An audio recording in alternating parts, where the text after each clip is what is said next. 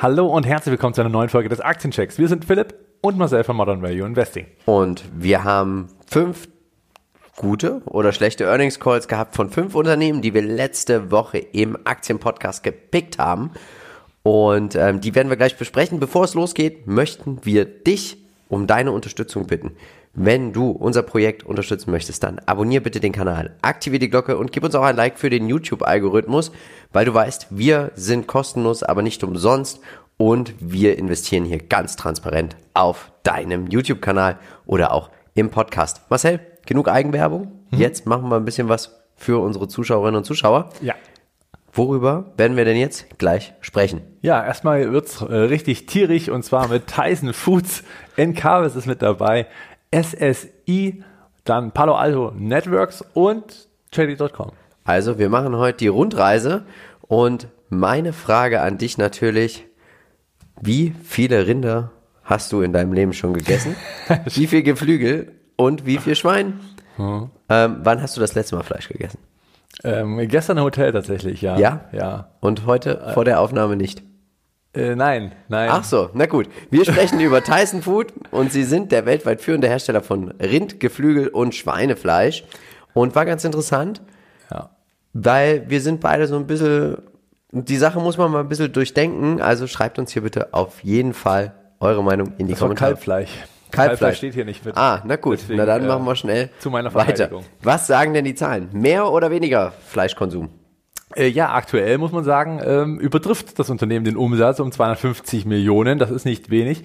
Also man sieht 7,3 Prozent Year over Year Wachstum. Nicht ganz schlecht. Auf 13,74 Milliarden ist schon doch eine ganz schöne Summe pro Quartal.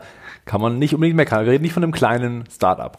Und gewinntechnisch wurde etwas verfehlt. Hier hat man wahrscheinlich auch so ein bisschen den Gegenwind gespürt, den es natürlich am Markt gibt. Und äh, ja, jetzt äh, muss man natürlich auch ein bisschen das Geschäftsjahr 23 abwarten, ob das so eintritt, wie man es eben prognostiziert. Man erwartet 55 bis 57 Milliarden Dollar.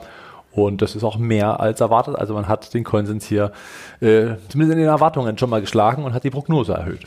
Ich finde mal, in, also Investitionsausgaben, ich hoffe natürlich, dass ja auch ein Großteil fürs Tierwohl einfach auch äh, mitgenommen wird. Beef, Chicken stehen für über 60 Prozent der Umsätze. Dann Prepared Foods, also man scheint auch so ein bisschen vorgefertigte Mahlzeiten natürlich auch zu machen, 18,8 Prozent und Pork 13,3 Prozent. Alle haben doch, also Schwein scheint richtig gut zu gehen, aber auch Beef, also Rind mit 14 Prozent Delta, 22 Prozent Delta, das ist schon enorm.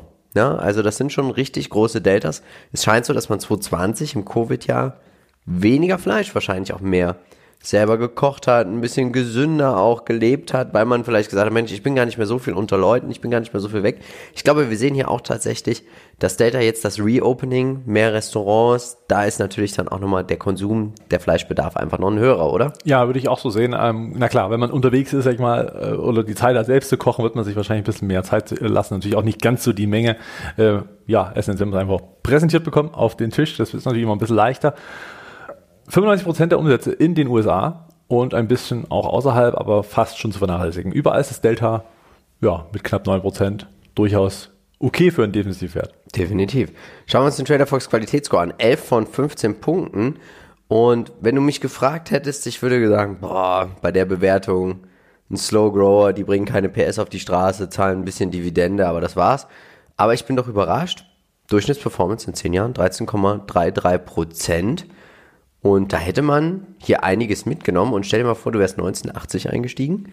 Geht ja, nicht, aber ja. Bei 1000 Dollar Investment, 293.000 Dollar mit den aktuellen Dividenden, bei der aktuellen Bewertung, da würde ich dir jetzt empfehlen, vielleicht mal Gewinne mitzunehmen.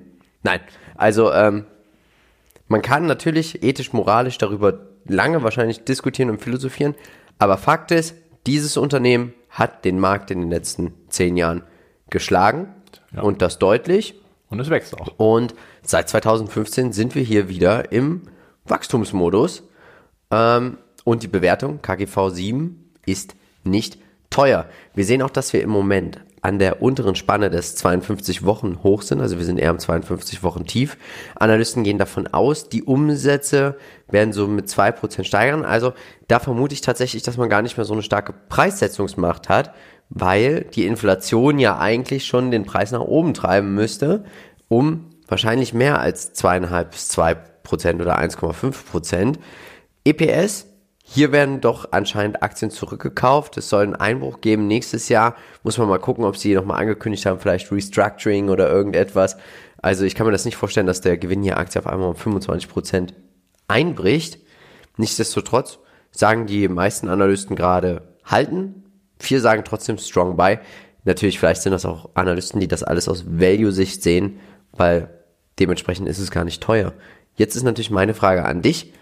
Haben wir jetzt hier einen schönen ein Ausstiegszeitpunkt oder wie bewertest du das aktuell gerade charttechnisch? Ja, gerade spannend, dass acht Analysten sagen, hold, weil der Kurs natürlich tief ist. Ja? Also ich kann natürlich verstehen, wenn man sagt, kurstechnisch wäre es hier doch ein Einstieg wert. Und gerade jetzt so die 64 Dollar Marke hat schon öfter gehalten. Aber wir sehen auch ihr links im Bild, gerade auch nach Corona, gab es hier eine schöne Seitwärtsphase, die um die 60 herumtändelt und wenn dieser Bereich nochmal erreicht wird, hat man natürlich relativ an der unteren Ende, also sprich bei 56 Dollar rund, eine sehr, sehr gute Supportzone, um, ich sag mal, wenn man überzeugt ist, auch einen guten Einstieg zu finden, sollte diese Zone wiederholt halten. Daher könnte man jetzt abwarten, die 60, die 64, ob die eben hält und wenn es dann drunter geht, kann man da unten kaufen oder wenn man sagt, okay, ja, ich glaube, diese Unterstützung wird jetzt schon halten, dann kann man das auch jetzt schon tun. Fakt ist aber, aktuell relativ günstig, wie du schon gesagt hast, aus fundamentaler Sicht, aber eben auch aus charttechnischer Sicht nicht unbedingt unattraktiv. Ich bin der Meinung, wenn man Value-Anleger ist, buy and hold. Attacke. Für mich persönlich ist es kein Investment, weil ich habe jetzt keinen übermäßigen Fleischkonsum. Es ist für, wir reden ja auch immer vom Identifizieren mit dem Investment. Und es ist für mich einfach nichts etwas, ich kann mich nicht mit einer Großschlachterei oder mit einem der größten Fleischlieferanten, Produzenten der Welt identifizieren. Deswegen ist es für mich kein Kauf, kann aber jeden Dividenden- und Value-Investor sagen, dass er bei der Bewertung kann eigentlich nicht mehr viel kaputt gehen. Wir hatten es auch schon gesagt, ich glaube, dass in 20 Jahren es mehr Menschen auf der Welt gibt, die Fleisch essen. Der Fleischkonsum steigt auch pro Kopf jährlich. Ähm, unter den Aspekten kann ich verstehen, wenn jemand sagt, bei Enthold. Wie siehst du es? Ja, rational und kühl betrachtet sich es äh, ähnlich. Also natürlich, die Zahlen sprechen für sich. Ähm, das ist wie mit dem Rauchen. Ja, absolut, ja. genau. Äh, Im Prinzip hat man hier die Punkte, die immer dafür sprechen, auch die Bewertung natürlich. Und ähm, langfristig hat sich das ja bisher auch gelohnt. Deswegen bei Hold könnte man das Kreuz definitiv setzen. Für mich wäre es jetzt kein Kauf, einfach weil ich mich auch nicht wirklich identifizieren kann mit dem Geschäftsmodell. Äh, ich also ich ringe damit, um mir vorzustellen, ob es eben tatsächlich in vielen Jahren mehr Fleischesser gibt oder also mehr Anzahl vielleicht als Menschen, ja, also es kann sein, dass das natürlich wächst. Auf der anderen Seite vielleicht auch in der westlichen Welt, dass es zumindest bewusster und weniger wird, weil es natürlich auch ein gewisser Trend, natürlich auch ein Klimatrend ist. Ja. Wir ja. wissen ja alle, dass es ein sehr, sehr großer CO2- und Methanverursacher ist. Also gegebenenfalls könnten sich auch politische Themen dahin entwickeln, weiß man ja nicht. Das ist ja eine Unsicherheit, die vielleicht irgendwo am Horizont mitschwebt muss man halt äh, für sich jeder einschätzen. Und ich glaube, dass, äh, dass sich das hier die Waage hält. Also mir fehlt auch ein bisschen die Fantasie, ob das wirklich jetzt noch ein Wachstumsmarkt ist oder ob das so nach und nach abflacht und dann tatsächlich eher durch Preissteigerungen und so äh, in Richtung Umsatzwachstum geht und nicht mehr über äh, die Menge an Fleisch, die verkauft wird. Aber was, das nur schwer. Theorie. Was ich mir vorstellen könnte, ist, dass sie irgendwann so ein bisschen die Rügenwalder machen. Das heißt, sie fangen an, Fleischalternativen, vielleicht auch Fleisch aus dem 3D-Drucker etc. Ich glaube, dass man da schon einige Sachen in der Schublade hat, weil äh, damit der Markt, auf dem man sich bewegt, aber aktuell ist man ja auch noch nur eigentlich zu 95 Prozent in den USA tätig. Ja. Und solange da der Trend einfach noch so ist, wie er ist, und es ist natürlich, man darf auch nicht vergessen, die ganze politische Situation in den USA. Es gibt viele Farmer, Rinderzüchter etc. Hier wird ich glaube, hier wird politisch gar nicht so viel großer Druck entstehen, kommt immer auch auf die Regierung natürlich an, aber natürlich auch auf die einzelnen Staaten. Was ich glaube, das ist ein langer Prozess. Was natürlich den Investment Case meines Erachtens nochmal erschwert, weil mhm. man ist ja eh bloß in den USA tätig. Ja. Und äh, ich mal, in der westlichen Welt kann der Trend ja schnell kippen. Ja. Also ist vielleicht gar nicht relevant, ob äh, weltweit mehr ja. Menschen Fleisch essen, sondern es ist eher relevant, was in den USA passiert in dem Falle. Weil 95 Prozent der Umsätze dort herkommen und am Ende ist das halt schwierig, ob da sich ein gewisser Trend durchsetzt. Müssen Ja. nicht gleich auf Fleisch verzichten. Ich glaube nicht, dass alle plötzlich vegan oder Vegetarier werden. Ich glaube eher, dass es tatsächlich so das bewusste Fleischessen, dieses seltener, deswegen wird auch wahrscheinlich der Preis irgendwann durchaus mal ansteigen können. Und eigentlich wäre es auch gar nicht so schlecht für Tyson, sich zu sagen, okay, wir setzen auf künstliches Fleisch und können vielleicht das auch mit der Marge Ja. natürlich viel höher, weil am Ende kostet natürlich so ein Rind auf der. Weide, ist ja auch teurer. Ja. Ne? Und dann äh, kann es ja wie Fleisch schmecken, wie Fleisch aussehen und am Ende ist es vielleicht äh, tatsächlich kein Tier, was wahnsinnige Ressourcen verbraucht. Kann auch sein. Also schreibt Spekulation. Uns, ja, schreibt uns gerne mal eure Meinung zu Tyson Food in die Kommentare. Wie seht ihr das? Und abonniert uns, weil dann wisst ihr auch, ob in 20 Jahren die Leute, in 20 Jahren werden wir Tyson Food bitte nochmal anschauen. Was wir uns natürlich nochmal angucken müssen, und das ist unser MVI-Depot bei Scalable Capital. Wir nutzen den Prime Broker und seit Kauf minus 1685 Euro. Das ist natürlich harter Tobak. Oh. Wir sind brutal auch in den Miesen, aber ich glaube, wir müssen einfach, ja, da ein bisschen durchhalten. Wir haben sehr viele starke wachsende Unternehmen gekauft, die jetzt irgendwie aktuell anscheinend nichts mehr wert sind, was natürlich auch alles ein bisschen lächerlich ist. Wir sehen es, 74 Prozent im Minus sind wir zum Beispiel mit Okta, aber es gab Dividende von Texas Instrument 3,56 Euro. Und wenn auch du dich für einen neuen Broker interessierst, dann schau dir doch gern mal Scalable Capital an. Wir sind hier einfach 13.290 Euro haben wir schon investiert. Und natürlich werden wir nicht aufhören, sondern weitermachen. Immer weiter. Zu äh, guten Konditionen natürlich auch über den Prime Broker, den wir hier nutzen. Wenn man doch mehrfach handelt und äh, ja auch Genau. äh, tradet, kann sich das natürlich auszahlen und deswegen hier der Link natürlich in den Shownotes. Jetzt schauen wir uns Encarvis an. Ich war mal investiert, habe hier schnell 100% mitgemacht, bin dann wieder raus, ähm, bin auch nicht böse drum tatsächlich, weil sie einfach doch irgendwie ein bisschen so bilanztechnische Probleme in der Vergangenheit hatten und Wandelanleihen und wollten keine Schulden aufnehmen, haben sie gesagt. Und jetzt dann wieder doch und ach, nee. Ja, ist schwierig, ne? Das ist mir ja. zu viel Stress. Das ist meine, da ist mein inneres Chi, dahin. ist da, ist dahin hier. Da ist Tasse leer. Tasse leer. So, aber was haben die Quartalszahlen denn gesagt? Ja, genau. Richtig, Also was falsch? machen Sie denn erstmal? Wäre natürlich noch die Frage. Ah, ja. Äh, Darauf sind wir noch nicht wirklich zurück. eingegangen. Also sind natürlich Erzeuger äh, für Strom aus erneuerbaren Energiequellen, also eigentlich vor allen Dingen Solarparks, aber eben auch Windparks. Ja. Und das, diese betreiben sie einfach und werden damit eben ja, Strom versorgen. Und ja, es gibt neue Nachrichten, also natürlich die äh, Zahlen selbst. Und hier muss man sagen, erstmal nicht schlecht im Jahresvergleich. Umsatz plus 37 Prozent auf äh, knapp 355 Millionen. Das ist schon durchaus äh, solide. Und sie zeigt auch, dass sie zumindest vom Trend profitieren, was erstmal äh, Von positiv ist. Enormen Strompreisen natürlich. Und ja, genau, das kommt natürlich noch hinzu. Und ähm, ja, genau, ist ja hier auch nochmal beschrieben, ne, dass man im Prinzip die Strompreise hat, die hier Rückenwind geben, aber auch sowas kann natürlich vorbeilaufen. Und, ja, ähm, und äh, wenn hier Gewinn, wie heißt das Zeug, was sie machen wollen? Sondergewinnsteuer, Übergewinnsteuer.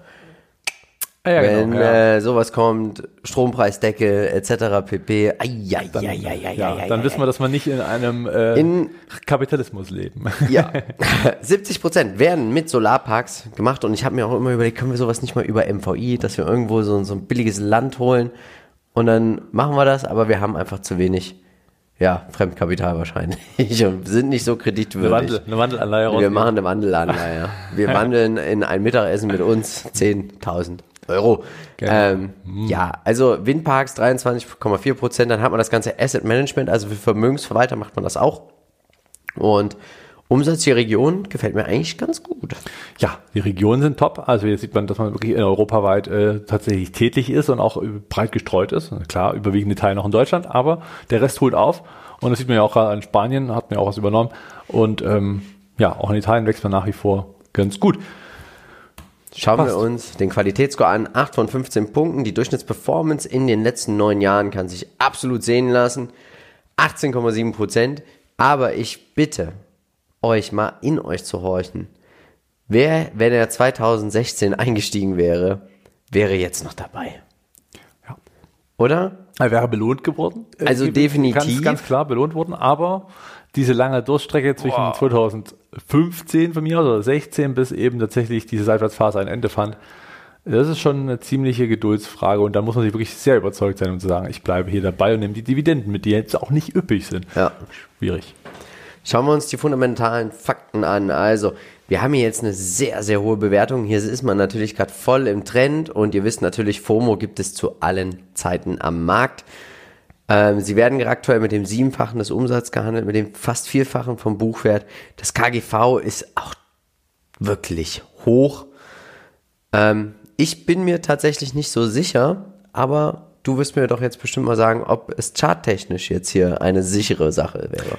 Ähm, nein, ganz im Gegenteil, also sicher ist ja gar nichts, einfach äh, es ist wieder eine Seitwärtsphase, ist sehr volatil, darf man auch nicht vergessen, zwischen 14 und 24 ist schon eine echte Bandbreite und ähm, ja, zuletzt ging es mal kurz hoch auf die 24, jetzt wieder zurückgeprallt.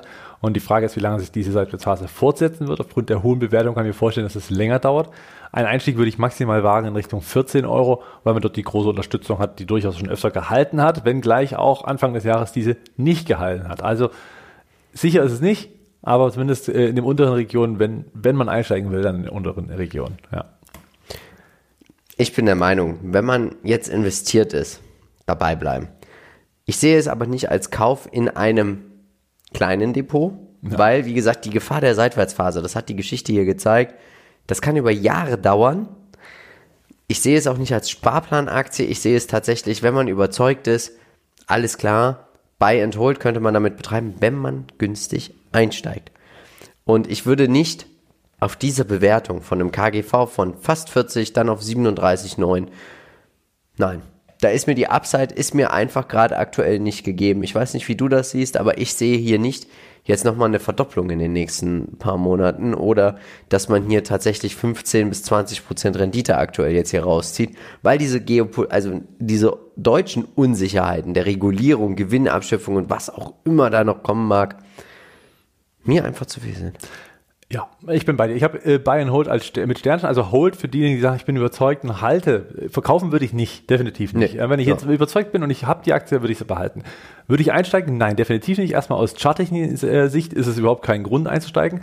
Ich bin völlig bei dir, die Upside ist absolut begrenzt, weil die Bewertung ist ohnehin hoch. Und jetzt muss das Unternehmen erstmal reinwachsen in diese äh, recht hohe Bewertung. Und wenn man fundamental, ich sag mal, auch weiterhin sieht, dass es sehr stark wächst, dieses Unternehmen, dann ist das durchaus ich sag mal, ein, Case. Dann kann es auch relativ schnell mal wieder nach oben gehen. Aber so hoch ist dann auch eher ähm, ja, schwierig. Dann eher, wenn dann unten. Ne? Ja. Wenn dann doch, wie schon gerade beim Chart gesehen, wenn es unten sein sollte, dann kann man durchaus mal einen Einstieg wagen. Eher auch eher als Spekulation, als Trading. Und was ich jetzt persönlich machen würde, ich würde nicht kaufen. Ganz einfach aus dem Grund, weil in diesem Sektor der Solarbranche gibt es mit Solar Edge, Enphase, auch wenn es nicht gleich Geschäftsmodelle sind, ist mir schon durchaus bewusst, äh, einfach aus dem Sektor Top-Alternativen, ähm, die viel mehr PS auf die Straße bringen, die noch viel, viel stärker wachsen und die vor allem nicht so eine Regulierungsangst haben. Das ja. ist das, was du richtig sagst. Also ich glaube ganz einfach, dass man hier wahnsinnige Unsicherheiten hat. Wir haben einen, einen stark politischen Markt am Ende des Tages. Ja. Und äh, vom Preis des Strompreises bis hin zum Ausbau der erneuerbaren Energien, bis hin zur Lethargie der Bürokratie, die einfach nicht aus dem Knick kommt, wenn mal irgendwo was Neues gebaut werden soll. Dafür ist Deutschland einfach überhaupt nicht gerüstet. Deswegen würde ich hier ganz klar die Finger von lassen. Aktuell Aber, ist der Zug abgefahren. Genau, kann trotzdem jeden verstehen, der sagt, Encarvis, geiles Geschäftsmodell, möchte ich einfach langfristig profitieren. Die ganz langfristige aber es könnte, Brille. Es könnte aber wirklich es lange dauern, bis. Ja, es könnte echt lange dauern, das glaube ich auch. Was nicht mehr lange dauert, ist, wenn du jetzt oben rechts klickst, dann siehst du unseren neuen Aktienpodcast. Wir haben das Depot dir nochmal kurz aufgearbeitet. Alles, was er in Q3 gemacht hat, der Warren Altmeister Buffett. Warren Buffett wir könnten eigentlich im selben Zug auch mal über dein Depot reden, du alter Großmeister. Und äh, schaut euch das gerne mal an. Ihr findet den Podcast überall, wo es gute Podcasts gibt oder auch hier auf YouTube. Prost. Jetzt kommen wir zu SSE. Und die SSE PLC ist auf die Erzeugung und Verteilung von Energie im Vereinigten Königreich spezialisiert. Und was bedeutet das genau? Sie sind einfach ein Strom- und Wasserversorger und wie waren denn die Quartalszahlen? Ja, erstmal ähm, zu den, also zu den Zahlen, äh, die waren grundsätzlich solide. Ich fand es erstmal interessanter natürlich, dass man hier die Dividende erhöht hat, auf um 13,7 Prozent, das, ist sehr üppig ist, genau. Und äh, natürlich auch eine ordentliche Dividendenrendite jetzt ergibt mit 5,4 Prozent. Außerdem hat man das Portfolio, oder ein Windportfolio von Siemens Gamesa, äh, ja, gekauft erworben, ja. und erworben für 626 Millionen Dollar. Auch nicht ganz ohne, muss man sagen. Siemens wird's freuen. Kommt man endlich wieder ein bisschen in die Gänge. Ähm, ja, genau, das sind so die aktuellen Nachrichten. Wir sehen, man macht so viel Das ist unglaublich, aber man hat keinen wirklichen Klumpen, finde ich persönlich. Also alles unter 30 Prozent. Hier wird auch viel investiert und die Deltas sind groß. Also auch hier thermische Energie, dann Electricity, dann hat man Elektrik, Renewables. Gas ist auch ein bisschen noch mit dabei, Gasspeicher, Business Energy, also für Großkunden. Hier ist eigentlich, ich glaube, man könnte fast sagen, man kommt nicht wirklich in Großbritannien oder Irland auch um SSE herum. Ja, was mir besonders gut gefällt, ist ja auch der Anstieg von 21 auf 22. Das sind schon doch ein ganz schönes Delta. Das kann man, klar, Preiserhöhung, keine Frage. Das wird sich auch wieder äh, legen in dem einen oder anderen Jahr. Ich glaube, auch die Energieversorger grundsätzlich werden nächstes Jahr kein gutes Jahr haben. Das ist meine Prognose für äh, 23. Ähm, sagt mir die Glaskugel, einfach weil natürlich auch hier die äh, Preise so ein bisschen dahin purzeln werden. Auch dies, diese Problematik wird sich geben. Und ähm, deswegen 23, 24 wird eh kein gutes Jahr wahrscheinlich für die Energieversorger. Das zählt, glaube ich, sogar für alle in dem Sektor, also auch von Öl bis hin zu Erneuerbaren. Aber schön breit äh, gefächert und vielleicht auch nicht ganz so eine Regulierungswut in dem Sektor äh, in den ja, Vereinigten Königreich. Wir sehen den Qualitätsscore 12 von 15 Punkten und wenn, dann, wenn man jetzt überlegt, da muss ich doch investieren, dann muss man erstmal gucken, was ist zwischen 18 und 19 passiert. Ist das hier ein Fehler bei Trader Fox? Das werden wir jetzt nicht beantworten, weil das ist nämlich auch mal deine Hausaufgabe. Oder du nimmst sie deinen Kameraden und Kameraden ab, indem du die Antwort einfach mal in die Kommentare schreibst. Durchschnittsperformance in den letzten 10 Jahren 2,12 Prozent. Herzlichen Glückwunsch, sechs Sätzen ab nach Hause. Wäre denn da nicht Die diese Dividende. Schere von dieser Dividende Ja. brutal? Ist brutal. Also wer hier länger dabei ist, hat natürlich eine wahnsinnig gute persönliche Dividendenrendite, da kann man wirklich nicht meckern. Aber muss halt schon eine Weile dabei gewesen sein. Ja. Das darf man auch nicht vergessen. Und ich sag's wieder, stell dir mal vor, du kaufst 2015. Wie lange? Ich glaube spätestens 2020, wenn man mal wieder ein bisschen weiter oben ist, hätte man verkauft. Hätte ich heulend verkauft, dass es nochmal zurückgekommen ist, endlich. Ah, wahrscheinlich Und vor dann- Freude. Und dann kam Corona. Und wenn du dann merkst, nein, oh, Scheiße. nein, schnell weiter. Wir sehen fundamental das Unternehmen, es wird günstiger mit der Zeit. Buchwert, also vom KBV, vom KUV. Es ist nicht wirklich teuer, aber wir gehen nochmal kurz zurück. Was will man auch für so einen Aktienkurs bezahlen? Ja, beziehungsweise glaube ich, dass die hier die KGV-Zahlen, die KBV-Zahlen wieder ein Stück weit ähm, auch etwas hochkommen. Weil Ja. wenn dann, ich sag mal, auch hier die Umsätze, ich sag mal, wieder ein bisschen Also aktuell geht man ja noch von Wachstum aus. Noch geht man davon aus, ich glaube aber, dass, also meine persönliche Prognose ist, dass es eben nicht eintreten wird, dass man hier durchaus äh, umsatzseitig auch ein bisschen fittern lassen wird. Und schau dir auch nochmal an die Anzahl der Aktien in 1000. Auch hier wird man schön verwässert als Aktionär. Das kommt dann zu. Charttechnisch? Schwierig, ist irgendwo im Nirgendwo. Nach den Zahlen, die kamen zumindest ganz gut an, muss man sagen. Ähm, zumindest eine höhere Volatilität, Volatilität einge. Die ja, aber es geht auch nach oben. Ne? Das darf, Ja, du, Achso, die genau. Dividendenerhöhung, ja, genau. Richtig. Und äh, dass man natürlich das Portfolio auch erweitert, kann auch durchaus positiv sein. Ähm, würde ich trotzdem hier noch ein bisschen abwarten. Das ist gerade trotzdem irgendwo noch im Nirgendwo. Der Trend ist auch noch nicht gebrochen. Der kurzfristige Abwärtstrend, langfristig ist alles okay. Und ähm, deswegen Nach ja, dem Motto, keine ey, Harry, Eile. Was denn? Die ziehen uns jetzt noch 20% mehr vom Kurs ab jeden Monat für Dividenden. Ja. Geil, Geil. rein. Wow. So. Trotzdem Buy and Hold, wenn man überzeugt ist als Dividendeninvestor. Genau, wenn man überzeugt als Dividendeninvestor. als Versorger, Versorger, es ist Und ist halt relativ stabil, ja. Also Ja. Man hat natürlich auch eine gewisse Sicherheit gegen, also um nach unten abgefedert zu sein, beziehungsweise natürlich auch, wenn ich mich irre, und langfristig ist sowieso, ich sag mal, äh, ja, ein wichtiges, der Strombedarf wird steigen. Ja. Das ist keine Frage. Also das, der langfristige Case ist definitiv gegeben. Mein kurzfristiges Szenario würde mich jetzt dazu veranlassen, eher zu warten zum Einsteigen. Ich glaube, wenn man hier investiert, also nehmen wir mal an, man investiert jetzt hier 500 Euro oder 1000 Euro und sagt, ich nehme diese 5% Dividende mit, dann würde ich tatsächlich eine Excel-Liste führen und mir das genau aufschreiben, wie groß sind die Ausschüttungen und das immer mal nochmal zum aktuellen Kurs immer dazu rechnen, damit man auch eigentlich weiß, wo man eigentlich steht, weil sonst kann ein Blick ins Depot relativ frustrierend sein. Ja, vor allem äh, passiert ja nichts. Genau, richtig. Ja. Ja, ja, absolut. Das sollte man machen, um sich selbst ein bisschen schön zu rechnen, Ja. dass die Rendite doch kam. Mache ich bei Audrey so. Das ist gut. Palo Alto Networks.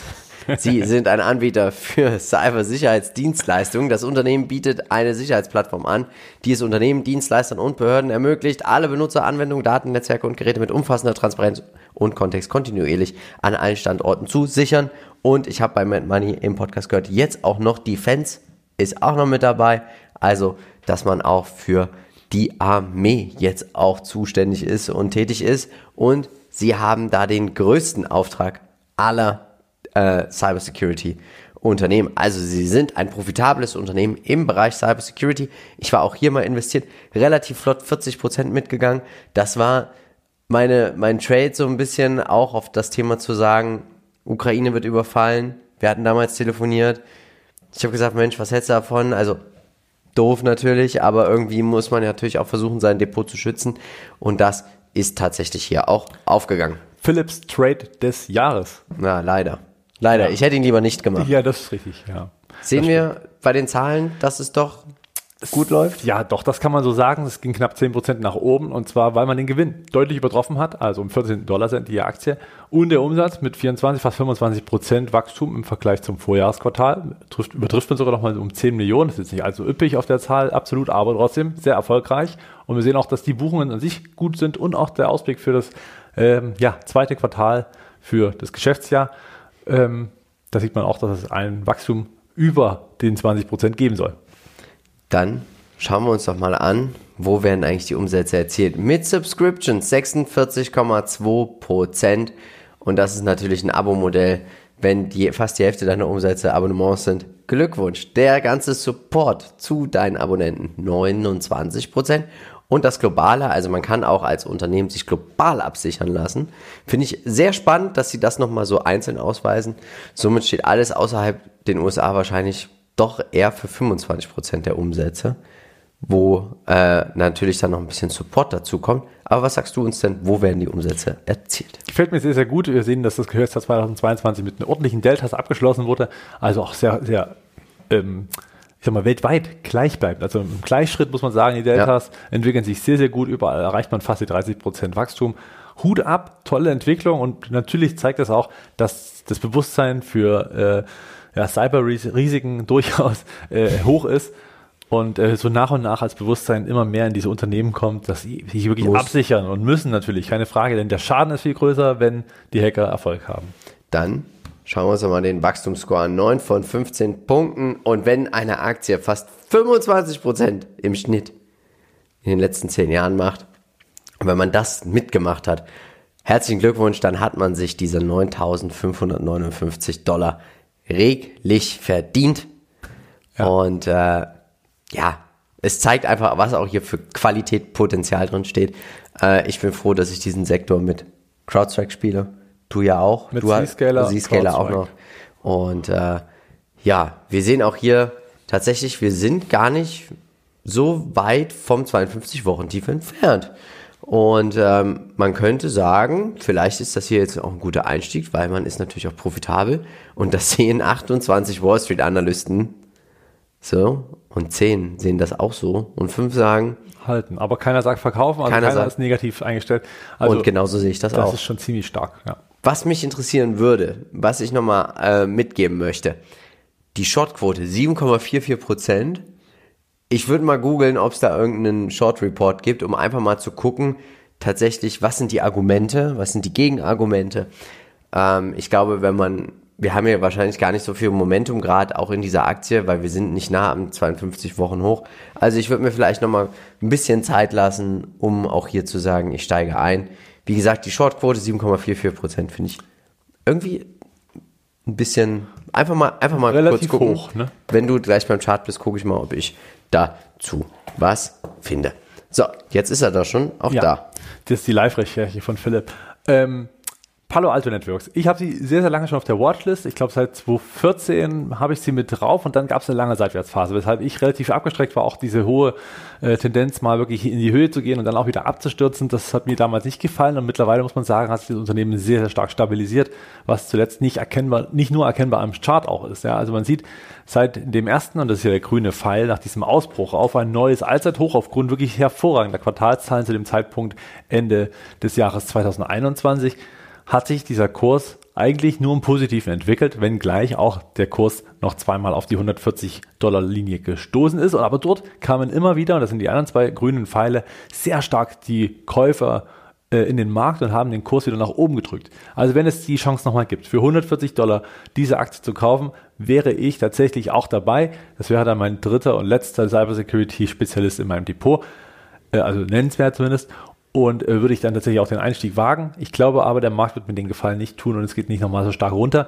Die Seitwärtsphase trotzdem noch weiterhin intakt. Also es scheint jetzt nicht so zu sein, dass man jetzt hier weit wegläuft, aber man muss auch hier sagen, Chapeau.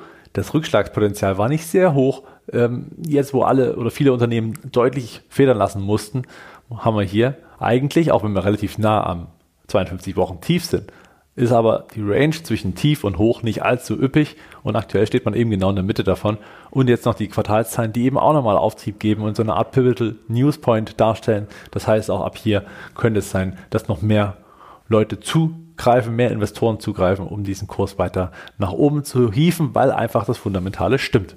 Philipp. Ich, äh, ich finde es ein bisschen interessant. Nur ein bisschen. Wir waren äh, Ende Juni waren knapp 7 Millionen Aktien short und jetzt sind wir schon bei 21,9. Also es steigt. Du siehst es auch hier. Mhm. Also es wird nicht wirklich weniger, auch jetzt 7% mehr. Im 31.10. sind jetzt die Daten. Aber ich habe nichts gefunden. Also für mich ist die Aktie aktuell kein Kauf. Ich kann jeden verstehen, der sagt, Buy and Hold betreibe ich als Buy and Hold Anleger.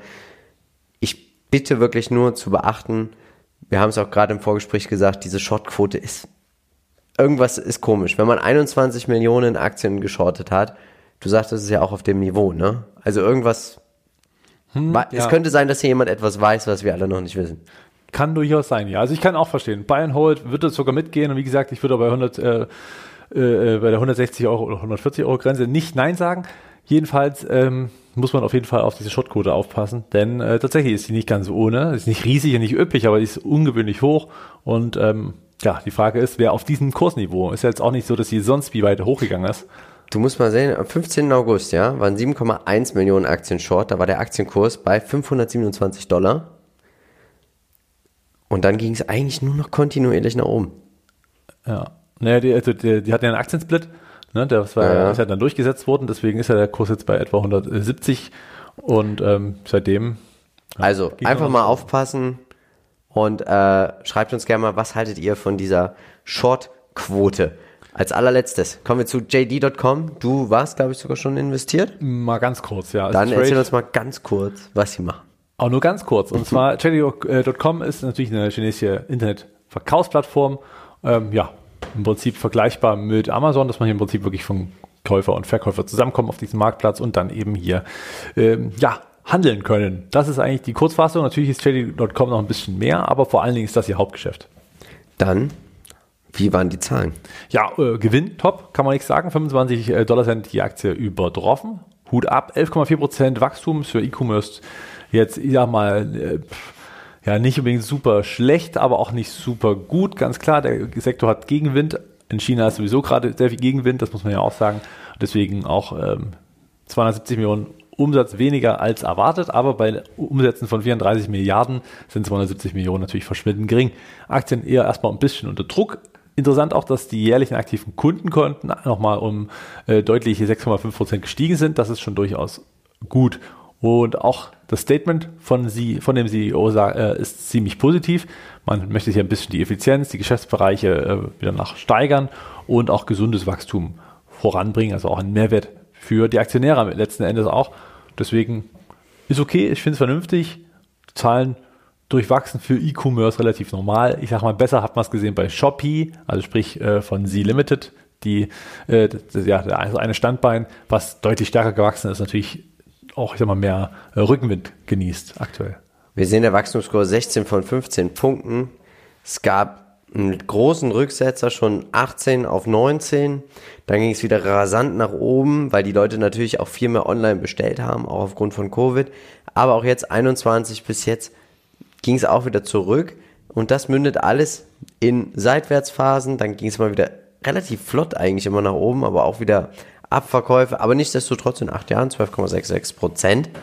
Das kann sich sehen lassen. Unterm Strich in Ordnung, ja. Schauen wir uns die Segmente an und da sehen wir natürlich, der Großteil wird mit Retail, mit dem Handel 91% erzielt und dann gibt es natürlich noch die ganze Logistik, also man scheint auch eine eigene Logistik, ähnlich wie bei Amazon, zu betreiben. Diese stehen für 11% und wo werden alle Umsätze erzielt? Natürlich in China. Komplett. Dann schauen wir uns den Trader Fox Score an. 9 von 15 Punkten. Und bemerkenswert, man musste hier schon einige Durststrecken erleben und überleben aber es ist resultiert und da zeigt sich wieder langfristig an der Börse lohnt sich 12,66 Prozent. Wahnsinn. Ja, das stimmt. Also es ist ein riesiges Auf und Ab und es ist natürlich immer eine Zeitpunkt, Zeitpunktbetrachtung, wie man hier die Performance nimmt. Aber letzten Endes, wer lange und geduldig dabei geblieben ist, hat zumindest im Jahr ordentlich Rendite machen können. Definitiv.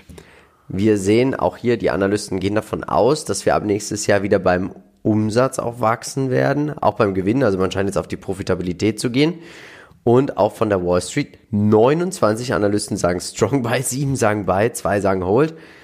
Wundert mich ein bisschen, dass hier doch eigentlich so wenig Momentum dann in dieser Aktie ist, wenn die Analysten doch so bullish sind, oder? Ja, ja, das stimmt. Das stimmt. Das kann man so festhalten. Und ja, zuletzt war es jetzt sogar bullish, wenn man äh, bedenkt, dass die Aktie schon bei 32 oder 33 vor kurzem war und jetzt eben schon fast, fast verdoppelt. verdoppelt. In der kurzen Zeit verdoppelt, muss man ja auch mal sehen, ne? von unten. Also wer da unten reingegangen ist, ist natürlich äh, utopisch und den Zeitpunkt wird man wahrscheinlich selten erwischen. Aber wir haben jetzt hier einen Trend. Dieser Abwärtstrend ist noch beständig.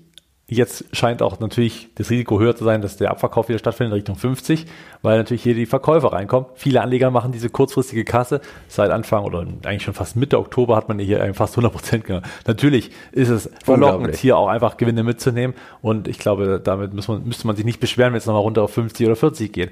Aber wenn der Trend bricht, und das wäre natürlich auch ein positives Szenario, ist natürlich auch viel Luft nach oben.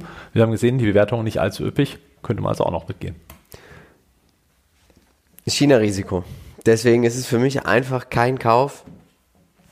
Ja. Egal wie günstig die Bewertung aussieht. Und sie sieht toll aus. Sie sieht hervorragend aus für das ja, Wachstum. Genau, es ist aber nicht das einzige chinesische Unternehmen, was eine sehr gute Bewertung hat, zumindest fundamentalerseits, ja. wenn diese Zahlen auch so stimmen, weil auch da sind ja die Berichtungen immer so ein bisschen schwierig. Die sind ja nicht hundertprozentig so ähm, top qualitativ, wie es eben äh, US-amerikanische Unternehmen berichten. Das darf man nicht vergessen. Für mich auch kein Kauf, einfach weil äh, erstens bin ich in diesem Bereich E-Commerce breit, breit aufgestellt mit Shopify, mit C-Limited, auch im, äh, in den Märkten oder eben auch mit Amazon und Co. Also würde mich daher gar nicht reizen und ähm, tatsächlich das China-Risiko ist gegeben. Sobald hier Gewinn entsteht, kann auch jederzeit die KP sagen, oh, Gewinn für die Allgemeinheit. Nein. Ja, damit. Unserer. Ja, fällt für mich raus. Naja, so, jetzt kommen wir zur 10.000 Euro Investment-Idee und wir starten mit Tyson. Wir werden beide nicht mit dabei. Encarvis, du wärst wahrscheinlich auch für einen Trade mit dabei. Für einen Trade, genau. Zwischen 14 und 16 Einstieg, dann würde ich 500 Euro, dann würde ich dieses kleine Szenario mitgehen und sagen, komm, diese Gegenbewegung ist wahrscheinlich. SSE, ja, als Dividendenwert kann ich jeden verstehen, der sagt, aber ich brauche es nicht. Bei Dividendenwerten bin ich doch lieber in Immobilien bei REITs mit Themen REITs. Palo Alto, toll. Wichtig ist, schauen, gucken, was ist mit diesen Shortsellern, was passiert da einfach, warum sind 7% aller Aktien in den Hand von Shorties? JD.com, auch hier wahrscheinlich würdest du bei einem Trade auch wieder mitgehen. Ähm, ja, aber auch nur, wenn er wirklich wieder bei 33 stehen würde oder irgendwas ja. ganz kühl betrachtet. Ja, aber für langfristige Investment wäre ich raus. So, das bedeutet 7,5 bei dir und 9000 bei mir. Encarvis und Palo Alto sowie JD.com haben und auch SSI, also vier von fünf Unternehmen, hätten den Markt outperformed. Nichtsdestotrotz bedenkt bitte immer, es gibt noch einen Aktienpodcast von uns und noch einen Aktiencheck von letzter Woche. Und jetzt bleibt uns eigentlich nur eins zu sagen. Wir von Modern Value Investing sind überzeugt. Es gibt immer irgendwo einen Bullenmarkt. Natürlich werden wir versuchen, diesen zu finden, um dann auch in diesen zu investieren. Also, tut uns einen Gefallen und bleibt dabei bei Modern Value Investing. Ciao. Ciao. Beachte bitte unseren Disclaimer.